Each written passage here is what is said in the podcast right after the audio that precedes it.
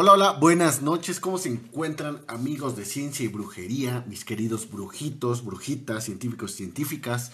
Pues hoy tocamos el tema otra vez de nuevo. Vamos a levantar uno cada mes solamente porque no queremos tanta mala energía.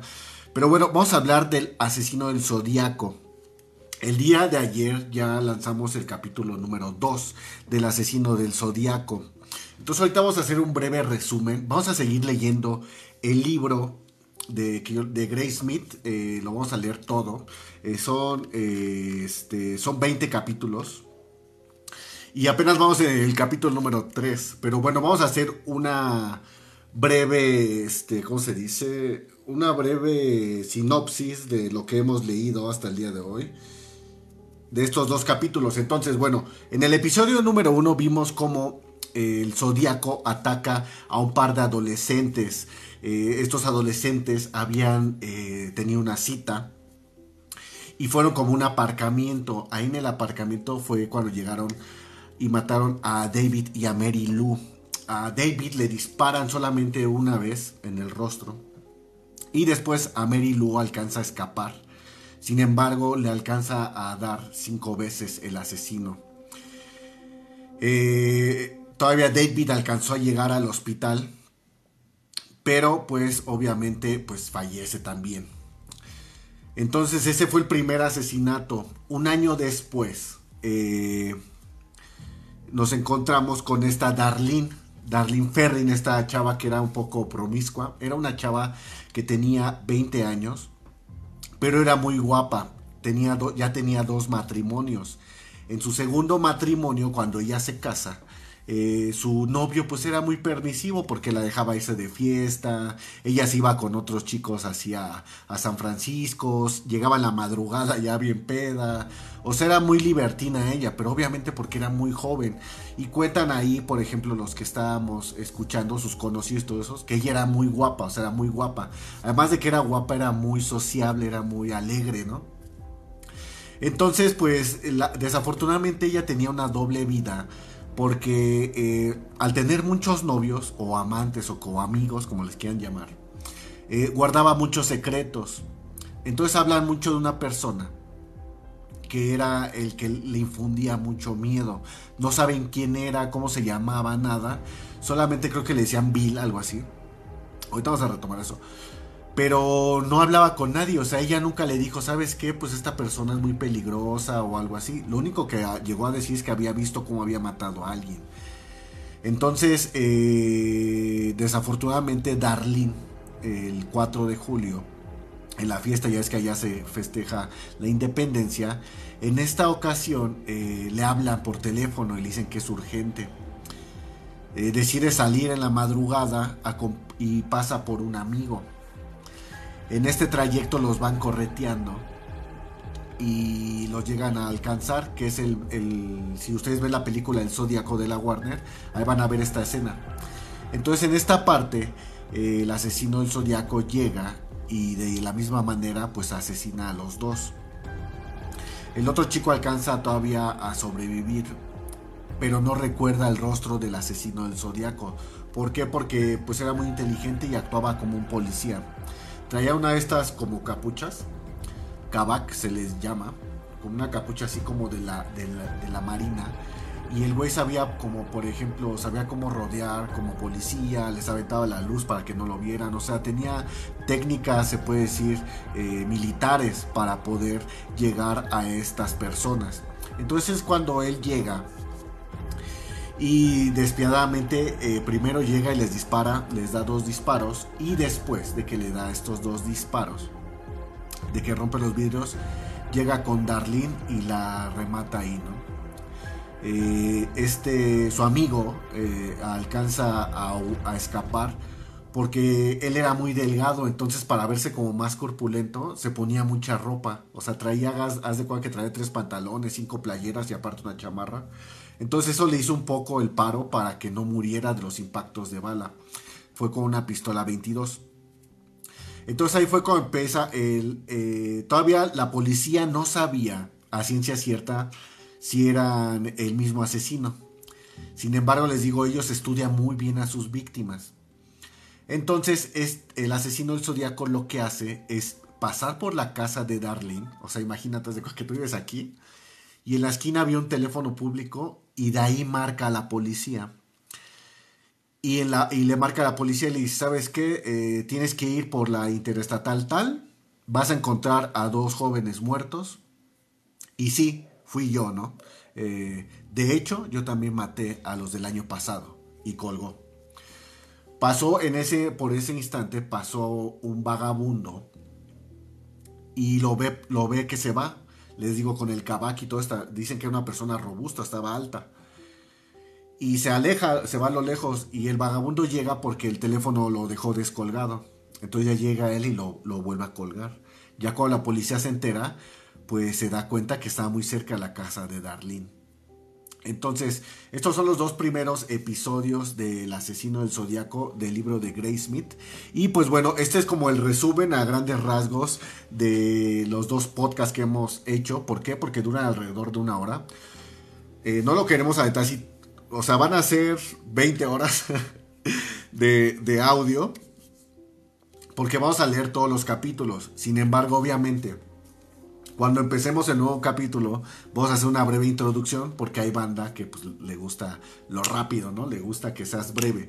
Sin embargo, si tú eres de esas personas que te gusta el detalle y quieres saber a grandes rasgos qué es lo que pasó con los asesinatos de El Zodíaco, pues vamos a leer el día de hoy. Entonces, eh, pues buenas noches, mi nombre es Enrique Hernández, sean bienvenidos al canal de Ciencia y Brujería y vamos a publicar el episodio número 3 que se llama El Zodíaco. Entonces, esto dice así. Viernes 1 de agosto de 1969. En las oficinas de San Francisco Chronic, en las calles Quinta y Mission, me encontré con los dos editorialistas, Tim Peck y Al Heeman. En la reunión editorial con el director del periódico, Charles Young Theriot, nos veíamos todas las mañanas para discutir las noticias y decidir los temas para el editorial del día siguiente. Yo echaba un vistazo a los periódicos, hacía los esbozos de seis viñetas y los redactores elegían una. Después la repasaban con tinta en la mesa de dibujo y esa era la viñeta que acompañaba al editorial de la siguiente edición. Fue aquella oficina donde llegó la primera carta del asesino de Vallejo, firmada tan solo con el símbolo de un círculo con una cruz encima, el símbolo del zodiaco, que es este círculo y una cruz. Además, el asesino había incluido un mensaje cifrado compuesto de símbolos crípticos. Existe una larga tradición de escritores y artistas que han intentado resolver crímenes reales en sus obras de ficción, empezando por Poe, El misterio de Mary Rocket, Mary Roberts Ranger, eh, First Made Brain Murder, eh, ok, siguiendo con Arthur Conan Doyle y Agatha Christie que se desempeñó un papel clave en el esclarecimiento de un caso real de envenenamiento por acónico. Tanto Oscar Wilde como el pintor británico del siglo XIX, Walter Sickert, afirmaron saber quién era Jack el Destripador. Wilde dejó pistas en el retrato de Dorian Gray y, y Sickert, referencias ocultas al asesino en sus cuadros sobre apuñalamientos. En los últimos años, durante un breve periodo de tiempo, se ha sospechado que el propio Sickert podría ser el destripador. Yo pensaba en todo aquello cuando observé la pequeña caligrafía de la carta. Me invadieron varias emociones, pero sobre todo sentí rabia por la frialdad, la arrogancia y la locura del asesino. Como dibujante de viñetas para el editorial, uno desarrolla un fuerte sentido de la justicia, una necesidad de cambiar las cosas y como pintor y dibujante trabajaba con símbolos todos los días. Un asesino estaba utilizando de manera incorrecta las herramientas de mi trabajo, se había apropiado de ellas. En aquel momento, ningún asesino desde Jack el Destripador había escrito a la prensa ni se había burlado de la policía ofreciendo pistas sobre su identidad. Lo extraño de la carta me atrapó enganchado sin remedio, inmediatamente obsesionado, quise resolver todo aquello, que sentí que se iba a convertir en un grandísimo misterio. La carta con rotulador decía lo siguiente. Cito de la carta. Estimado director, soy el asesino de los dos adolescentes las de las navidades pasadas en el lago Germán y la chica el 4 de julio cerca del campo de golf de Vallejo. Para demostrar que los he matado, voy a dar ciertos datos que solo la policía y yo sabemos. 1. Nombre de la marca de la munición, Super X. 2. Disparé 10 veces. 3. El chico que estaba de espaldas con los pies apuntando al coche. 4. La chica estaba sobre el costado derecho con los pies hacia el oeste. El del 4 de julio.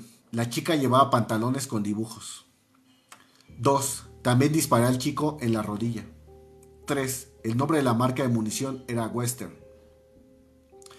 Esto es parte de un mensaje en clave. Las otras dos partes de la clave les he mandado a los directores de Vallejo Times y el SF Exam Inner. Quiero que saquen esta clave en la primera plana de su periódico. En esta clave se halla mi identidad. Si no se saca esta clave antes de la tarde del viernes, primero de agosto del 69, saldré a matar esta noche. Daré vueltas todo el fin de semana matando gente solo por la noche. Luego me iré para volver a matar hasta que acabe con 12 personas durante el fin de semana. El San Francisco Examiner de Vallejo Times Herald también recibieron la siniestra carta, con muy ligeras variaciones. Yo soy el asesino. Y un tercio del mensaje en clave completo. Los periódicos publicaron parte del texto de las cartas, pero a petición de la policía no reprodujeron la carta en sí, a fin de guardar en secreto ciertas cosas que solo el asesino podía saber.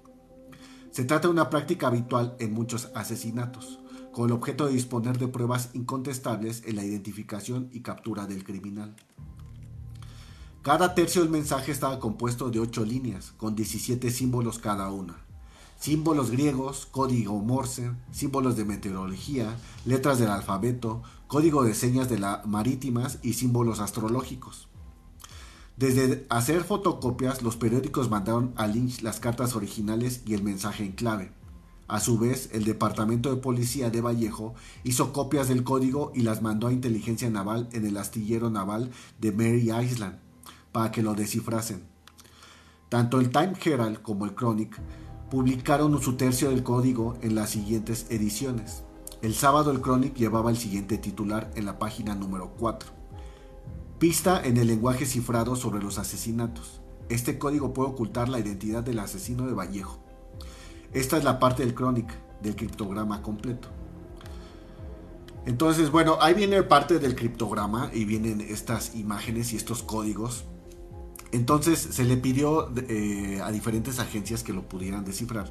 Sin embargo, pues vamos a ver que fue bastante, bastante difícil. En inteligencia naval no pudieron descifrar la clave. Se pidió ayuda a la Oficina Gubernamental de Desciframiento de Claves, la Agencia Nacional de Seguridad, NSA y a la CIA. El jefe de policía de Vallejo, Jack E. Stills, no estaba totalmente convencido de que el asesino hubiera escrito las cartas y pidió públicamente al autor que mandara una segunda carta con más datos para demostrarlo. Stills reconoció que las cartas contenían detalles de los asesinatos que el público no conocía, pero dijo que los podía conocer cualquier testigo que se encontrara en el lugar del crimen. Domingo 3 de agosto de 1969. El Examiner Chronicle del domingo publicó su tercera parte del extraño mensaje en clave. Debajo de la parte del Examiner, el periódico publicó los mensajes en clave del asesino, enviados al Chronicle y al Times Herald. Por primera vez el mensaje se conoció en su totalidad. A Donald G. Harden, un profesor de Historia y Economía de 41 años del Instituto North Salinas, a 140 kilómetros al sur de San Francisco, le gustaba descifrar claves desde niño, por lo que leyó el periódico con especial interés. Dado que era un domingo por la mañana y no tenía nada que hacer, decidió darle unas vueltas al criptograma. Fue en su estantería y cogió su viejo manual de, de criptografía, Secret and Urgent, de Fletcher Pratt. Harden despejó la mesa del comedor, se hizo con un par de lápices afilados, una regla, una goma de borrar y se dispuso a descubrir qué clase de código era. La palabra criptografía procede de las palabras griegas criptos, secreto, y grafos, escritura, mientras que la palabra cifrado procede del hebreo spar, que significa numerar. Un mensaje cifrado cambia siguiendo un esquema, el orden habitual de las letras del texto normal o sustituye el alfabeto normal por otros caracteres, letras o símbolos. Harden empezó a trabajar con pulcras mayúsculas, comprobando la frecuencia de los símbolos. Harden sabía que la E es la letra más frecuente en el inglés, seguida en ese orden por la T, la A, la O, la N, la I, la R y la S. Los diágrafos más comunes en inglés son la doble L, doble E y doble S. Las letras que aparecen juntas con mayor frecuencia son TH, HE y AN. Más de la mitad de las palabras terminan en E y más de la mitad de las palabras empiezan con T, A, O, S o W. Harden sabía que la combinación de las tres letras más frecuentes, más frecuentes son THE, ING, CON y ENT. Finalmente llegó a la conclusión de que era una clave de sustitución, en la que cada letra del alfabeto se sustituye por un símbolo, una letra o una figura. El asesino había utilizado tantos símbolos distintos que resultaba imposible una sustitución de los caracteres uno por uno. El profesor se vio obligado a inventar su propio método para encontrar elementos iguales, buscar patrones o símbolos que se repetían. Harden estuvo sentado a la mesa varias horas, trabajando con los patrones misteriosos y recurrentes que llenaban su hoja de trabajo. Si fuera capaz de reducir el número de variables, pensaba. La verdadera dificultad para descifrar el texto era que Harden no sabía qué parte del mensaje en clave iba primero, ni dónde se interrumpían las palabras. Tres horas después, la mujer de Harden se unió al misterio. Betty June Harden es de esas mujeres que nunca se dan por vencidas. Una vez que se enfrasca en algo, no puede parar. Tiene una perseverancia enorme, me dijo Harden. Aunque nunca en su vida había visto un mensaje en clave, se zambulló en él. Al fin y al cabo, en teoría, cualquier cosa escrita en clave puede ser descifrada. La pareja avanzó metódicamente y rápidamente y trabajaron hasta por la tarde, por la noche, lo dejaron y siguieron soñando con la solución.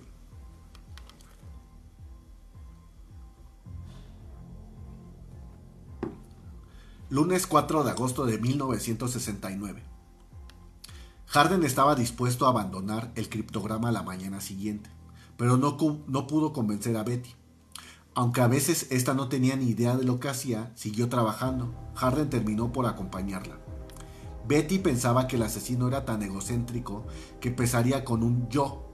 La intuición le dijo que hablaría de matar, y aunque aún no sabía por qué parte del mensaje cifrado era la primera, sugirió que el asesino podía empezar con una frase como me gusta matar.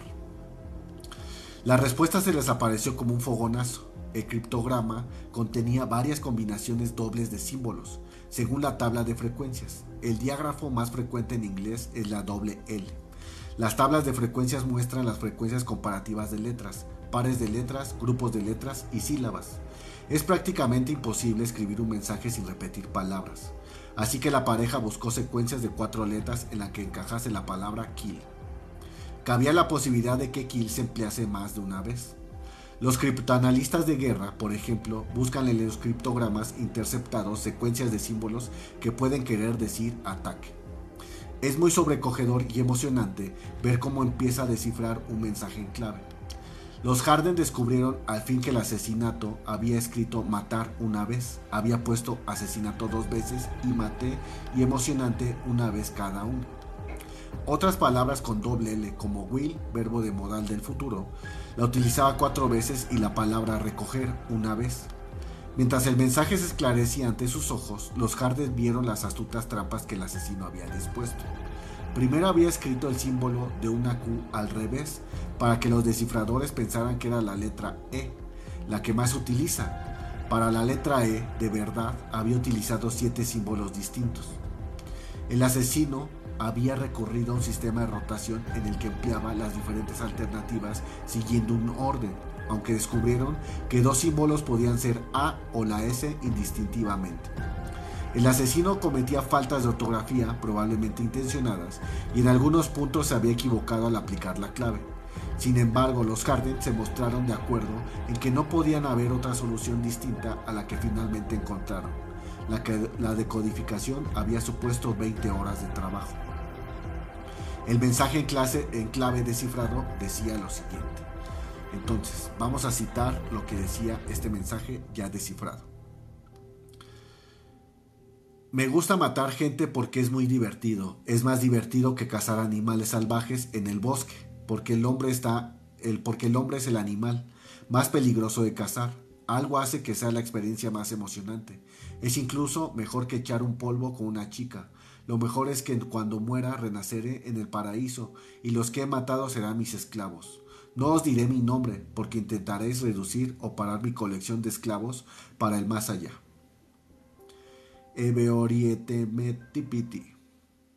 Harden llamó al director de noche del Chronic y le dijo que había resuelto el enigma.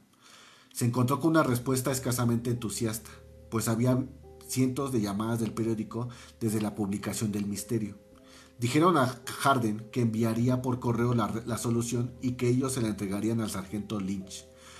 Pero resuelto que la pareja de Salinas había descifrado realmente el mensaje en clave que había dejado perplejos a la CIA, al FBI y la Agencia Nacional de Inteligencia Naval, pidió a Lynch las hojas de trabajo de los Hardens, las revisó y declaró que las respuestas eran correctas. Jueves 7 de agosto de 1969. El asesino respondió a la petición del jefe de la policía, Stills. Volvió a escribir. En esta ocasión dio más detalles sobre las dos agresiones de Vallejo en una carta de tres páginas. Por primera vez se refirió a sí mismo con un nombre, Zodiac. Estimado director, Zodiac al habla, respondiendo a su petición de más detalles sobre lo bien que me lo he pasado en Vallejo, estaré encantado de darle más material. Por lo cierto, ¿se está divirtiendo la policía con el mensaje cifrado? Si no, dígales que se animen. Cuando lo descifren me detendrán. Con respecto al 4 de julio, no abrí la puerta del coche. La ventanilla ya estaba bajada. El chico al principio estaba en el asiento delantero. Cuando empecé a disparar, cuando le disparé por primera vez a la cabeza, se echó hacia atrás al mismo tiempo y así estropeó el tiro. Terminó en el asiento de atrás, luego en el suelo agitado muy violentamente las piernas. Por eso le disparé en la rodilla. No me marché del escenario del crimen derrapando a toda velocidad, como han dicho los periódicos de Vallejo. Me fui lentamente para que mi coche no llamara la atención. El hombre que le dijo a la policía que mi coche era marrón era un negro de unos 40-45 años, vestido de manera andrajosa. Yo estaba en una cabina telefónica divirtiéndome con el poli de Vallejo mientras él pasaba. Cuando colgué el teléfono, el puto chisme se usó sonar y se hizo que él se fijara en mí y en mi coche. Ninguno de estos datos se había hecho público. En este episodio la policía se preguntaba cómo podía acertar a mis víctimas disparando en la obscuridad. No lo dijeron abiertamente, pero lo dieron a entender diciendo que había mucha luz en esa área y que yo no podía ver siluetas en el horizonte. ¡Qué giripollez! En esa zona está rodeada de colinas y árboles altos. Lo que hice fue pegar una linterna fina al cañón de la pistola. Si se fijan en el centro del rayo, se dirigen a una pared o un techo. Verán un punto oscuro o negro en el centro del círculo de luz, a unos 7 o 15 centímetros de distancia. Cuando está pegado al cañón de una pistola, la bala da directamente en el centro del punto negro de luz. Yo solo tuve que acribillar a balazos. No había falta la destreza. Zodiac había escrito que cuando la policía descifrase la clave, le detendrían. Lo que el asesino no sabía era que los Harden ya habían desvelado, pero que su identidad seguía siendo un misterio. Martes 12 de agosto de 1969. Por fin se publicó la solución de los Harden y los aficionados a descifrar claves de toda la zona de la bahía coincidieron en que las letras del final del mensaje en clave eran Eberiotemepiti. Podían ser un anagrama del verdadero nombre del asesino añadiendo una R, M y P que faltaban. Obtuvieron el dudoso anagrama Robert M. Tephipe. En los dos días siguientes, lectores imaginativos del Chronic siguieron ofreciendo variaciones del anagrama. Un suscriptor sugirió que la policía se fijase en la nota de urgente para el director que aparecía en los sobres de las cuatro cartas del zodiaco y que buscara a un señor urgente un ciudadano colaborador escribió a Lynch diciendo que las letras al final del mensaje descifrado querían decir Hospital Psiquiátrico de San Benito. El problema era que ese sitio no existía. A Lynch no le convenció la idea del anagrama, le daba la impresión de que como mucho la firma sería solo el alias del asesino. Robert Emmet era el nombre de un patriota y revolucionario irlandés, que fue ejecutado en 1803 pero para asegurarse, Lynch investigó a Robert Emmett. ¿Fueron hippies o normales? El Galamatías puede que solo sea eso, un Galamatías. Dijo, para despistarnos. Al fin y al cabo el criptograma dice, no os diré mi nombre. No estamos seguros de que Robert M. sea a quien buscamos, añadió. Es posible que nos mande otra carta y no lo diga. Harden tenía la sensación de que en la última línea solo tenía un propósito funcional, llenar la cuadrícula de clave del mensaje en clave y que los criptógrafos no supieran qué cuadrícula era la última. A diferencia del doctor D.C.B. Marsh, director de la Asociación Americana de Criptogramas, a mí no me parecía que el asesino fuera un experto en claves y mensajes cifrados. A mí me daba la impresión de que Zodíaco operaba siguiendo el ejemplo de otros. El Zodíaco era un aficionado a los mensajes en clave, al igual que los Carden. El perseguido y los perseguidores eran un reflejo del otro. Ya sabíamos que la letra del abecedario representaba cada símbolo, pero lo que yo quería saber era cómo había llegado el asesino a elegir esos símbolos. 55 caracteres suponían una clave muy complicada. Se trataba de un código enteramente original o había utilizado el zodiaco otras fuentes para construir su sistema cifrado. Si había utilizado libros concretos sobre codificación, quizás estos pudieran llevar hasta él. Empecé buscando libros elementales sobre escritura secreta. En el prefacio de Code Breakers, los descifradores de, de códigos, David Kahn ofrece un ejemplo del alfabeto en clave el asesino había recurrido a 8 de los 26 equivalencias propuestas. El zodiaco debía de tener un ejemplar del libro. En cuanto a los demás símbolos extraños, los casi religiosos triángulos, círculos, cuadrados y cruces, recordé haber oído hablar de una clave que se usaba en la Edad Media. Era un alfabeto en imágenes pensado para parecer místico a los no iniciados, un alfabeto en clave calificado de muy impresionante y siniestro, precisamente los atributos que buscaría un nombre como el zodiaco. Lo encontré con la misma facilidad que el ejemplo de Kant en un libro titulado Códigos y mensajes en clave de John Laffin. El nombre del alfabeto en clave del siglo XIII explicaba por qué el asesino había elegido su extraño nombre. Se llamaba el alfabeto del zodiaco. Zodiaco usaba muchos símbolos para cada letra y para ello se había inspirado en el código antiguo. Por ejemplo, el símbolo, el símbolo del zodiaco para la R es una diagonal. El símbolo del alfabeto del zodiaco para la R es una diagonal con una flecha, el símbolo de Sagitario. El símbolo del zodiaco para la T es eh, el símbolo de Pisces, eh, que es este como 2C y atravesada por un palito. Se me ocurrió que si esos libros habían servido de inspiración para el código del zodiaco, se podían encontrar en las bibliotecas de la zona de la bahía, junto al registro de quien los había sacado recientemente. Como el código del zodiaco parecía ver símbolos navales, y como en Blue Rock Springs había dicho que el asesino llevaba el pelo rapado, al estilo militar, busqué con especial atención en las instalaciones del ejército y de la marina en las zonas alrededor de Francisco y Vallejo. Llamé a presidio en San Francisco y a la base naval de Trasur Island, donde un incendio había destruido parte de la biblioteca, así como a la delegación del ejército de Oakland. En los tres casos los libros los había robado o se habían perdido. La base de mar y aire de Alameda no lo tenían, y la base del ejército del aire de Hamilton no guardaba ningún registro de esos libros. El bibliotecario del astillero naval de Mary Island en Vallejo me dijo que había retirado esos libros de la circulación hacía poco tiempo. En el centro de información de JFK en Vallejo, el bibliotecario me dijo que el libro se había perdido hace un tiempo y añadió que código de, de, los códigos cifrados lo leía un estudiante de 13 años por su lenguaje asequible. En la Biblioteca Pública de San Francisco, el libro estaba en la sala infantil.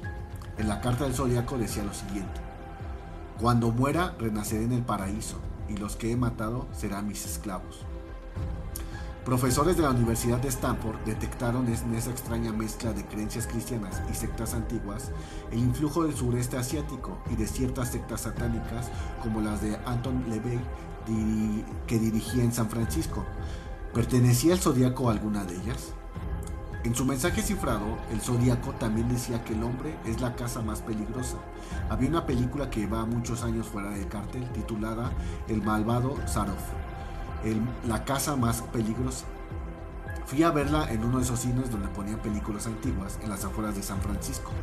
La película de la RKO de 1932, basada en el famoso cuento de 1924 de Richard Connell, narra la historia de un cazador loco, el conde Sarov, que coloca balizas de casas falsas para que los barcos que pasan se dirijan a los arrecifes de la isla que le sirven de bastión. Los supervivientes de los navíos hundidos se convierten en presas humanas, que son cazados en la selva privada del conde. Sarov, interpretado por Leslie Banks, es un alto ruso y sofisticado con una cicatriz irregular en la frente. La herida es un símbolo de su locura. Mi vida ha sido gloriosa, gloriosa.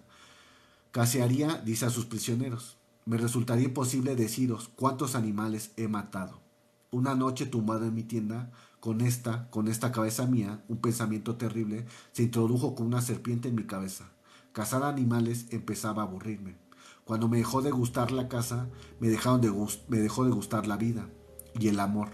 Aquí en mi isla caso a las presas más peligrosas, los humanos. Solo después de matar, conoce el hombre el verdadero éxtasis del amor, dice Sarov. Es el instinto natural. Mata primero, ama después. Cuando viváis eso, conoceréis el éxtasis con su jauría de mastines negros, el conde completamente vestido de negro, con los pliegues del traje recogidos y anudados en muñecas y tobillos, con un puñal de 30 centímetros, una funda en el costado derecho, un rifle de precisión en la mano derecha, avanza velozmente en la niebla, persiguiendo a una joven pareja.